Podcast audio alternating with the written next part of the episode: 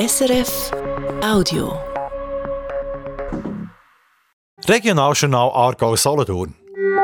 Am Donnerstag oben mit diesen Themen. Eine mögliche Fusion im Aargauer Surtal. Laut einer Umfrage sind Jüngere skeptischer als Ältere. Der neues Kapitel im Fall Windisch. Grossrätinnen und Grossräte bilden eine überfraktionelle Gruppe, damit sich so ein Fall nicht wiederholt. Und es ist eine der kleinsten Zeitungen der Schweiz. Das Echo vom Maingrün berichtet seit über 130 Jahren über die Gemeinde Häcklingen. Und dann das Wetter. Morgen kommt es immer wieder regnen, dazu windet es ziemlich. Temperaturen zwischen 10 und 12 Grad. Am Mikrofon ist der Ralf Heiniger. Grüß euch miteinander. Viele Gemeinden haben es schon gemacht. Baden und Thurgi stimmen jetzt darüber ab und auch im Kanton Solothurn ist am Abstimmungssonntag wieder mal ein Thema. Das Fusionieren. Auch im Aargauer Surbtal redet man darüber. Letzten Herbst haben die vier Gemeinden Endigen, Lengnau, Degerfelden und Schneisingen eine Umfrage gemacht, ob man eine Fusion prüfen soll. Das Ergebnis ist überraschend. Der Kim Lehmann berichtet. Unerwartet war die Haltung der Personen unter 35. Das heißt im Abschlussbericht zu der Umfrage, wie die Leute in den vier Surbtaler Gemeinden zu einer Fusion stehen. Die Jungen zwischen 16 bis 35 stimmen einer Fusionsprüfung zwar mehrheitlich zu, das aber weniger deutlich als andere Altersgruppen. Von den 46- bis 55-Jährigen zum Beispiel sagen nämlich fast 80% Ja zu einer Prüfung von einer Fusion. Der Ralf Werder ist Gemeindeammer von Endingen und Präsident vom Surbtaler Fusionsprojekt. Er sagt zu den Zahlen der Jungen, die Zustimmung ist zwischen 56 bis 61 Prozent. Die Erklärung für uns ist dahingehend, dass wir sagen, die haben sich eventuell noch zu wenig mit dem Fusionsgedanken auseinandergesetzt. Es zeigt auch, dass wir 17 bis 19 Prozent von allen Befragten in deren Alterskategorie, die haben angekreuzt, ich weiß nicht. Die sind vielleicht auch ein bisschen unsicher und im politischen Prozess noch nicht zu daheim. Und die müssen wir jetzt abholen. Grundsätzlich sagt aber über alle Altersgruppen die Mehrheit Ja zu einer Fusionsprüfung. Die Gemeinden Degerfelden und Schneisingen haben je rund 1500 Einwohnerinnen und Einwohner, Lengnau und Endingen rund 2800. Dass sie eine Fusion prüfen, das sei jetzt auch der nächste Schritt, sagt der Ralf Werder. Wir haben die Informationen im Leitungsausschuss von dem Projekt besprochen und diskutiert und wir sind zum Schluss gekommen, dass die Umfrage repräsentativ ist und dass wir an der Sommergemeindeversammlungen einen Projektierungskredit stellen für eine Fusionsprüfung mit diesen vier Gemeinden aus dem Surtal.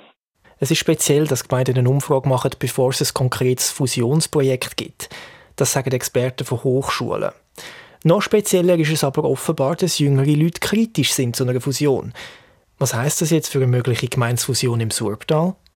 Das Projekt heißt, dass, dass wir, wenn wir starten mit diesen Arbeitsgruppen, dass wir eine gute Durchmischung haben, von, also was repräsentativ ist, dass wir aus allen Altersschichten die Freiwilligen finden und vielleicht auch noch motivieren mitzumachen. Es wird viele Arbeitsgruppen geben und da soll die Jungen, ich sage jetzt mal die unter 35-Jährigen, sollen ihren Platz da drin haben und können partizipieren, aber auch können ihre Bedenken einbringen die Schwierigkeit sei sicher, die Jungen zu motivieren, dass sie wirklich mitmachen in der Arbeitsgruppe, sagt der Gemeindamme von Endingen.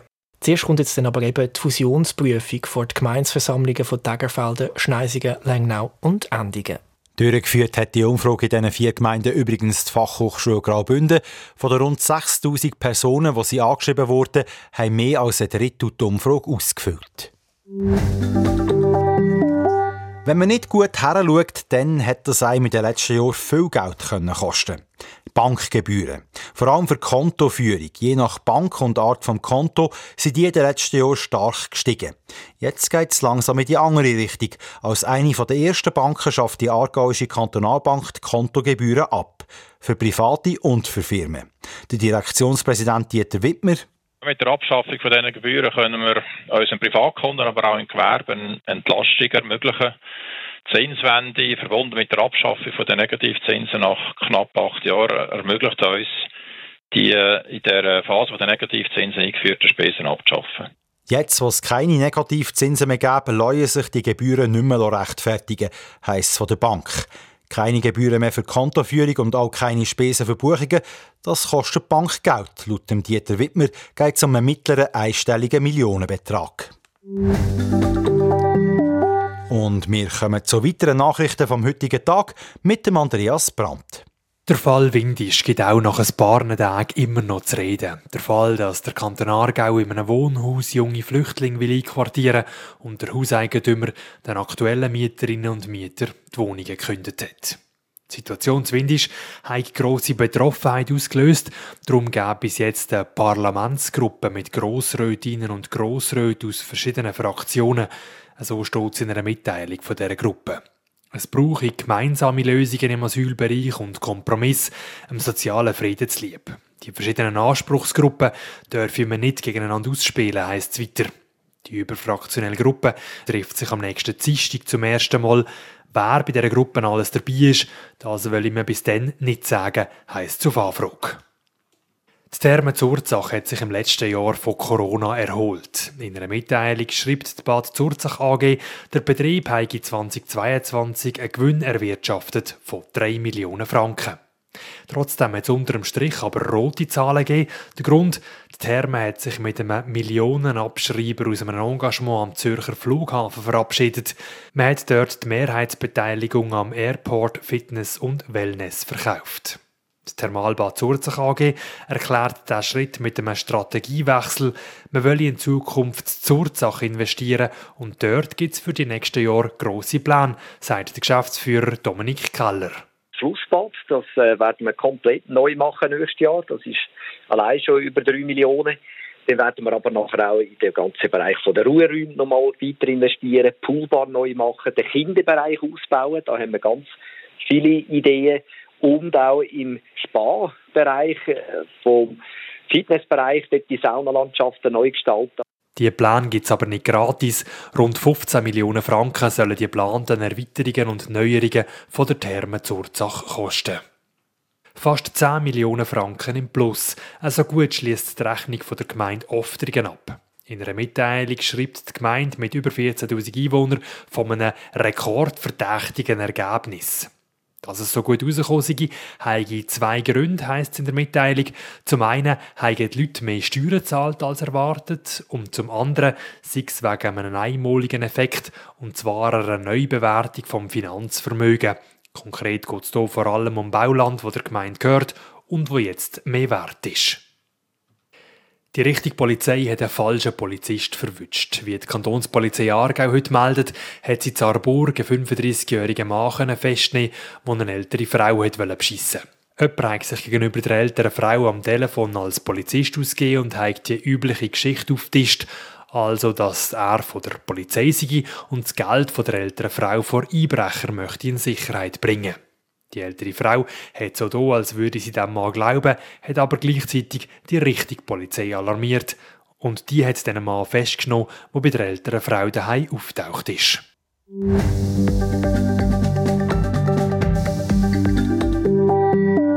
Ihr hört das Regionaljournal Argau Solothurn auf SRF 1. Es ist jetzt 22 Minuten vor 6 Uhr. Habt ihr euch heute schon durch die Zeitung durchgeblättert? Wenn nicht, dann können wir das ja jetzt zusammen machen. Bis vor ein paar Jahren hat es bei den Kolleginnen und Kollegen von SRF 3 noch so tönt. Die andere Presseschau. Mit dem SRF 3 Haussatiriker Peter Schneider. Bei uns geht es jetzt aber nicht um Satire, wir machen jetzt aber trotzdem eine andere Presseschau. Wir schauen nämlich in eine ganz spezielle Zeitung aus der Aargauer Gemeinde Häcklingen, das Echo vom Maiengrün, eine der kleinsten Zeitungen aus der Schweiz. Das Echo vom Maiengrün gibt es schon seit über 130 Jahren. Der Kim Lehmann über Geschichte und Zukunft von der kleinen Zeitung oder eben mit einer anderen Presseschau.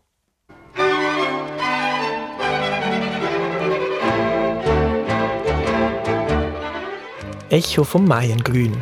Das ist die Lokalzeitung der Aargauer Gemeinde Häcklingen mit rund 2400 Einwohnerinnen und Einwohnern. Die Zeitung informiert die ganze Welt über die neuesten Nachrichten aus dem Dorf und das seit 1892. Der Name der Zeitung kommt von einem der sieben Hügel in der Umgebung von Häcklingen, das Maiengrün. Jeden Donnerstag bekommt die Bevölkerung von Häcklingen eine gratis Ausgabe der Zeitung heimgeschickt. Man kann sie aber eben auch abonnieren. Das machen neben drei Auslandschweizerinnen und Auslandschweizer etwa 100 Leute, die zwar in der Schweiz wohnen, aber nicht Säcklinge. Der Markus Axer ist Geschäftsführer von einer eigenen Druckerei Zäcklingen und Verleger vom Echo von Mayengrün und vom Generalanzeiger, der Zeitung aus dem Nachbardorf Dottiken. Er sagt, das sind vorwiegend Highway-Häckliger und Dottiker, die früher einmal im Dorf aufgewachsen sind und noch ein bisschen Bezug haben zu den, vielleicht in den Vereinen tätig sind und so weiter, die dann aber einfach weggezogen sind und aber gleich noch ein informiert auf dem Laufenden bleiben äh, was so im Dorf läuft. Auch das Häckligen selber ist sicher beliebt. Das sagen die Leute, die man das Häckligen trifft, über sicher vom Maiengrün. Das ist etwas sehr Informatives vom Dorf. Das liest man einfach. Da muss man reingeschaut haben und lesen, was passiert im Dorf. Langwierig, wie ein Dorfkrimi. Alles, was Nachrichten sind, die man muss wissen sind dort ein ganz wichtiges Organ für die Gemeinde. Oder? Und ja, man plant eigentlich drauf, bis dann wieder kommt am Donnerstag. Das bedeutet, dass ich jeden Donnerstag das aus dem Briefkasten nehme und immer allgemeine Informationen bekomme daraus. Es ist wichtig und es ist auch sehr interessant, was im Dorf so los ist, was gegangen ist, was noch kommt, für allgemeine Informationen und man kennt es gar nicht anders. Angefangen hat alles 1892. Ab der ersten Ausgabe war sicher vom Mayengrün nicht politisch. Das ist heute auch noch so, sagt der Verleger Markus Axer. Leserbrief, das ist klar, die dürfen ihre Meinung kundtun. Wenn jemand nicht anonym das zustellt, dann bieten wir den Platz an. Wir sind eine Plattform, die eigentlich für alle, für alle Meinungen da ist. Aber wir als Verleger tun uns neutral verhalten. Also wir probieren hier das Gleichgewicht zu halten. Und äh, die Leute sollen sich Meinung selber bilden. Mitteilungen von Vereinen und Kirchen, Inserat und Neuigkeiten aus dem Dorf, das hat man auch in der ersten Ausgabe vom Echo schon lesen das Echo hat am Anfang 1892 den Kirchenruf abgelöst als amtliches Publikationsorgan. Der Kirchenruf ist im Dorf nicht so beliebt 1924 hat die Nachbargemeinde Dottiken ein eigenes Publikationsorgan bekommen, der Generalanzeiger. Das Echo vom Maiengrün ist aber zu Häcklingen weiter publiziert worden, auch während dem Zweiten Weltkrieg dann. Das war die Zeit, wo das Echo einen runden Geburtstag gefeiert hat. Zum 50-Jahr-Jubiläum der kleinen Dorfzeitung hat die Schweizer Illustrierte im Echo vom Maiengrün einen Artikel gewidmet. In der Ausgabe vom 6. Januar 1943 steht Hütet die Gemeinde, in ihr wurzelt unser Staatsleben. Sie ist die große Schule der Demokratie. Das sind die Grundsätze, nach denen nun schon 50 Jahre lang Freitag für Freitag das Echo vom Maiengrün erscheint. Das Weltgeschehen hat alle beschäftigt zu dieser Zeit. Aber nicht das Echo. In dieser Ausgabe der Schweizer Illustrierten steht nämlich weiter, über den Krieg wird im Echo nichts geschrieben, denn die Hecklinger sind für den Frieden. Dafür steht eben alles Neue aus dem Dorf in der Zeitung. Klatsch und Tratsch, aber eben auch die amtlichen Mitteilungen. In den 70er Jahren hat eine Frau die Zeitung geführt, Dida Brunn. Sie hat das Geschäft von ihrem Mann übernommen. Das war eine schwere Aufgabe für die Witwe mit vier Kindern. 1994 hat Bruno Hochstrasser in einem Radiointerview aus der damaligen Sendung ZB vom Schweizer Radio gesagt, die Frau Brun, ihr Mann ist eigentlich in jungen Jahren schon gestorben. Da hat sie müssen die Druckerei übernehmen. Ist ja auch nicht vom Fach, oder? Sie hat mit fremden Leuten hat sie die Druckerei geführt. Und das ist dann mit der Zeit halt zu viel geworden. Und da hat sie mich einmal angerufen und gesagt, du komm mal hoch, ich muss etwas mit dir reden. Da bin ich hoch und hat gesagt, du, willst du nicht sicher auf dem Grün übernehmen? Ich mag nicht mehr. Ende 1970er Jahre hat der Bruno Hochstrasser dann das Echo übernommen. Ihm hat schon der Generalanzeiger gehört, die Zeitung der Nachbargemeinde Dottiken. Der Bruno Hochstrasser hat die beiden Zeitungen dann zusammengelegt. Seitdem erscheinen die zwei Zeitungen im normalen Zeitungsformat. Beide haben vier Seiten. Innen sehen sie genau gleich aus. Nur bei der Vorder- und Rückseite unterscheidet sich das Heckliger Echo vom Maingrün und der Dottiker Generalanzeiger. Mit den beiden Gemeinden hat der Verleger einen Vertrag gehabt. Sie haben die Zeitung als Publikationsorgan gebraucht und an alle Haushalte verteilt. Für das hat er Geld bekommen. Noch heute verbreitet die Gemeinde so ihre Neuigkeiten. Zum 100. Geburtstag 1992 hat es eine grosse Jubiläumsausgabe vom Echo vom Maingrün mit Porträt der ehemaligen Verleger. Der Bruno Hochstrasser ist dann eben einmal für das Radio von der Sendung ZB interviewt worden. Dort hat er unter anderem erzählt, wer denn die Beiträge für die Zeitung genau schreibt. Ich tue keine Berichte an, die kommen einfach. Von Zeit zu Zeit, was gerade passiert ist, oder? Kommen die. Ich bin Verleger und ein halber Redakteur, oder? Da kann man nicht noch da in dem Zeug nachspringen, oder? Auch heute kommen die Berichte einfach. Der jetzige Verleger Marco Sachser erzählt, wie die Zeitung zustande kommt. 90 Prozent der Artikel werden per E-Mail geschickt, aufs Wochenende hin. Am Montagmorgen ist dann so, da wird der erste Zusammenzug gemacht, wird mal geschaut, was könnte man etwa wohin platzieren und dann wird das Ganze gelayoutet und am Dienstag wird dann die Zeitung definitiv fertiggestellt mit den restlichen Berichten, die dann noch kurzfristig kommen. Also eben Gemeinderatsnachrichten und so weiter, dann das Ganze noch ergänzen. Redaktionsschluss ist am Dienstagmorgen. Dann wird die Zeitung fertig gemacht und am Mittwoch schließlich gedruckt. Das passiert nicht in der eigenen Druckerei von Marco Sachser. Für das Format gibt es bei ihm im Betrieb keine Druckmaschine. Am Donnerstag liegt das Echo vom Meiergrün, dann das Häckligen und der Generalanzeiger zu Dottiken in allen Briefkästen. Für die Gemeinsmitteilung und Vereinsnachrichten bräuchte es heutzutage eigentlich keine gedruckte Zeitung mehr. Das gibt es alles online. Der Marco Sachser sagt aber zu dem Thema, da drückt jetzt ein der Nostalgiker durch. Oder? Man lebt ja grundsätzlich immer noch in einer analogen Welt, zum guten Glück. Wenn so eine Zeitung im Grossformat die bietet die Möglichkeit, dass das Auge sich kann die Sachen auf einen Blick rauspicken die einem interessiert. Also wenn man das Vereinslogo sieht auf einer grossen Seite, dann schaut man automatisch dorthin und liest dann den Artikel passend dazu. Man könne auch die Inserate ein bisschen besser einbauen. Bei einem Online-Artikel würden die einem immer anspringen und eher sogar stören. Darum soll das Echo vom Maiengrün auch zukünftig jeden Donnerstag Zäcklinge in allen Briefkästen liegen, in Papierform. Für die Zukunft erhofft sich der Marco Sachser das. Das Interesse der Leserschaft, dass das weiterhin bestehen bleibt und dass die Zeitung weiterhin eine Art ein bisschen äh, verbindende Funktion hat zwischen den Vereinen und so weiter, dass das nach wie vor das Portal ist, wo sich die Leute informieren, wo dann auch eben gegenseitig durch das die Informationen austauscht werden, wird auch das Verständnis untereinander kann gefördert werden. Wie aber die Zeitung in zehn Jahren aussieht, wüsste er nicht. Heute Donnerstag ist das Echo vom Meiergrün auf jeden Fall an alle Häckligerinnen und Häckliger verteilt worden und Dottiken ist der Generalanzeiger in die Haushalt gekommen. Auch wieder mit dem Neuesten aus dem Dorf.